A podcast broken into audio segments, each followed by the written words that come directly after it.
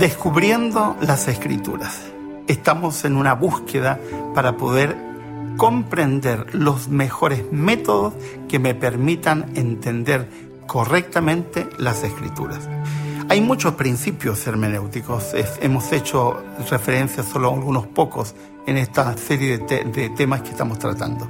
Hemos hablado de la importancia del texto y su contexto literario, hemos hablado de la importancia del contexto cultural para poder arrojar luz a un determinado texto, y hemos hablado de la importancia del contexto lingüístico para saber cómo se desarrollan las palabras.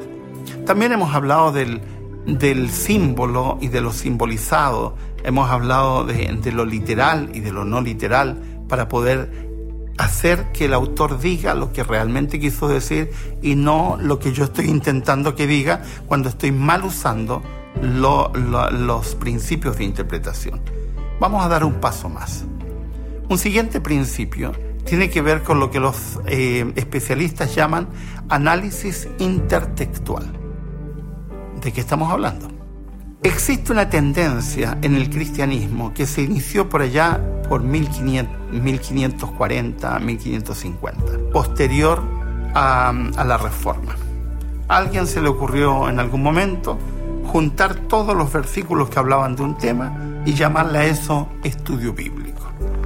Y se creó una famosa forma de estudiar la Biblia, supuestamente, que se llama texto prueba. Es decir, busco todos los textos que de alguna manera reafirman una idea que tengo y a eso le llamo estudio bíblico. Esa es una pésima forma de acercarse a la escritura. Nadie se le ocurriría hacer eso en una biblioteca. A nadie se le ocurriría tomar ideas de diferentes autores, juntarlas y decir esto es lo que dicen estos autores, cuando en realidad tenemos que tomar otras precauciones, como analizar el contexto y el, eh, la forma de utilización de las palabras que el autor tiene. Aquí le llamamos análisis intertextual. Resulta que los escritores, especialmente en el Nuevo Testamento, suelen usar textos de otros autores del Antiguo Testamento o algunos autores del Antiguo Testamento usan también autores de eh, su periodo de tiempo. Cuando un autor hace uso de un texto de otro autor, la forma en que hace uso de ese texto se le llama análisis intertextual. Es decir, estoy analizando qué forma o por qué usó esos textos. Voy a poner un ejemplo.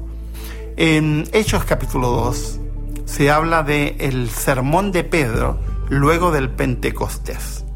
Y Pedro utiliza algunos textos del libro de Joel, refiriéndose a que en los postreros días algunos profetizarían y algunos darían mensajes, varones, mujeres, niños y ancianos. Y eh, eh, Pedro utiliza ese texto como para exhortar a las personas. Esa utilización sería eh, un, un uso correcto de la escritura porque la está utilizando en un contexto adecuado la forma en que lo utiliza y el por qué lo utiliza se llama análisis intertextual. Hay algunos que se equivocan. Hay algún autor, por ejemplo, como por ejemplo Mateo, que dice, y dijo Isaías, y tú vas al libro de Isaías y no lo encuentras en ninguna parte, porque lo dijo Jeremías. Pero ese no es el problema, es un problema de memoria que tuvo el escritor cuando estaba escribiendo. Lo importante acá es el uso del texto el autor está usando el texto en un contexto y lo está usando para algo en forma específica. Por ejemplo, Pablo, que es el autor que más usa textos del Antiguo Testamento en sus libros. Es muy importante el uso que hace Pablo. En primer lugar, porque es un experto. Pablo es un rabino no estudió dos años, estudió desde los 15 años en adelante las escrituras. Por lo tanto, sabe muy bien qué es lo que está diciendo. Por lo tanto, cuando él usa un texto del Antiguo Testamento para referirlo a Jesucristo, lo está usando de una manera apropiada. Sabe exactamente qué está diciendo. Por lo tanto, ese análisis intertextual me tiene que llevar a decir, bueno, ¿por qué Pablo usó ese salmo para utilizarlo con Jesucristo? Eh, ¿Por qué? Porque él entiende claramente que es un salmo mesiánico que está apuntando a Jesucristo. El mismo Jesús usó algunos textos del Antiguo Testamento para referirse a sí mismo, a su ministerio y a su misión. Eso es uso intertextual y la manera de analizarlo sería análisis intertextual. Ahora, ¿cómo hago para analizarlo? Bueno, fácil, la mayoría de las Biblias aparece en la parte de abajo el versículo al cual está haciendo referencia ese autor y es fácil que podamos comparar. Un elemento más para poder entender correctamente las escrituras.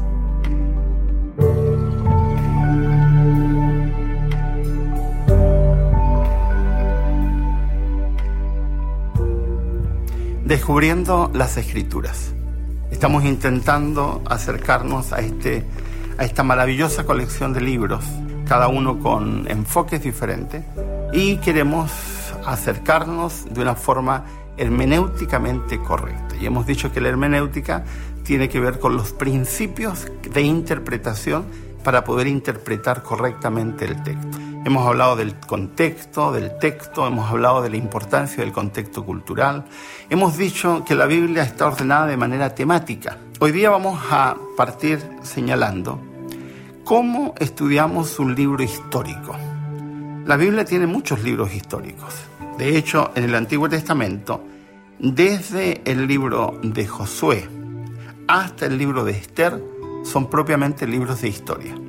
Pero también uno encuentra párrafos o secciones históricas en el Pentateuco, es decir, en Génesis, de Génesis a Deuteronomio, encuentra secciones históricas en, en, los libros proféticos y en el Nuevo Testamento, en las biografías, en las cartas, también hay elementos históricos. Pero lo que vamos a hacer ahora es pensar por un momento qué elementos tenemos que tener para poder estudiar un libro histórico de la Biblia. Algunas personas dicen es que nos basta la Biblia, es suficiente. No, no es suficiente. La Biblia no fue escrita para nosotros en primer lugar, por lo tanto la Biblia supone que algunas informaciones que te está transmitiendo tú las conoces porque supuestamente son del tiempo. Por ejemplo, si tú lees la Biblia sobre los acádicos, el autor que está escribiendo, estoy pensando en Primera de Reyes, entiende lo que tú, lo que tú conoces quiénes son los acadios. O si la Biblia te habla de los egipcios, supone que tú conoces a esos egipcios del tiempo en que está hablando. Por lo tanto, los lectores de la Biblia también deberían ser buenos lectores de libros de historia del tiempo de la Biblia. En los últimos años han aparecido una cantidad de herramientas que nos pueden ayudar a armar este panorama histórico en relación con las escrituras. Han aparecido libros, por ejemplo, que nos van contando los usos y costumbres en los tiempos de Jesucristo, por ejemplo. Nos van contando las historias de los pueblos aledaños al pueblo de Israel para que podamos entender un poco la dinámica. Así que hoy día, a diferencia de lo que ocurría hace 30 años atrás, tenemos herramientas muy buenas herramientas escritas por autores cristianos, no pueden encontrar en librerías cristianas, que te permiten armar el panorama histórico. ¿Cómo estudiamos un libro histórico? Lo más importante para estudiar un libro histórico de la Biblia es situarse en la historia, es situarse en el contexto histórico. Algunas Biblias, de estudio especialmente, tienen ayudas en la parte inferior donde te van indicando algunos elementos para darte eh, ideas de comprensión del texto. Pero la mayoría simplemente no lo tiene. Da por hecho que tú vas a hacer la investigación, que tú vas a estudiar. En primer lugar, armar el contexto histórico. Si yo armo el contexto histórico, me ambiento históricamente, entonces voy a entender de qué está hablando el autor. Pongámonos en el caso de Hechos de los Apóstoles. Hechos de los Apóstoles menciona, por ejemplo, una cantidad de ciudades, la mayoría de Asia Menor, de lo que hoy día sería Turquía.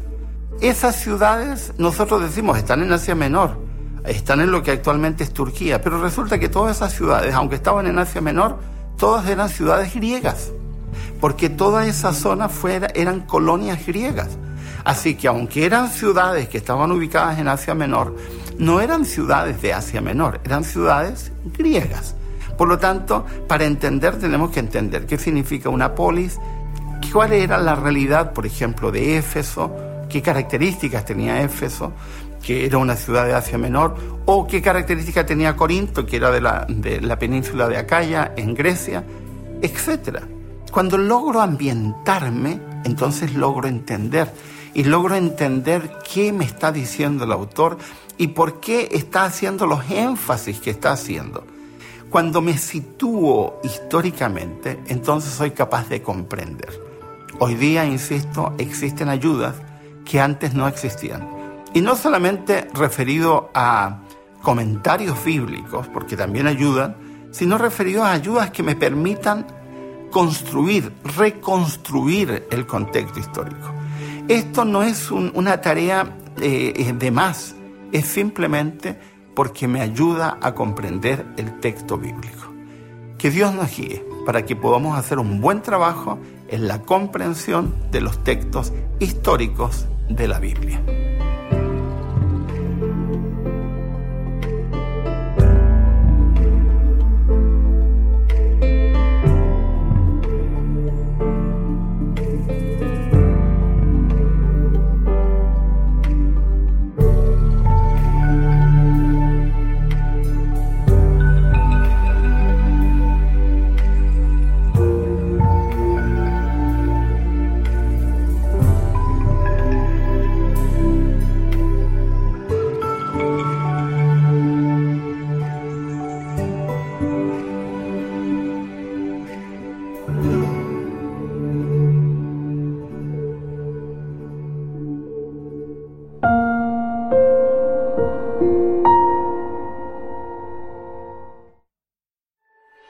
¿Quieres realizar cursos gratuitos sobre salud, familia, temas espirituales y mucho más?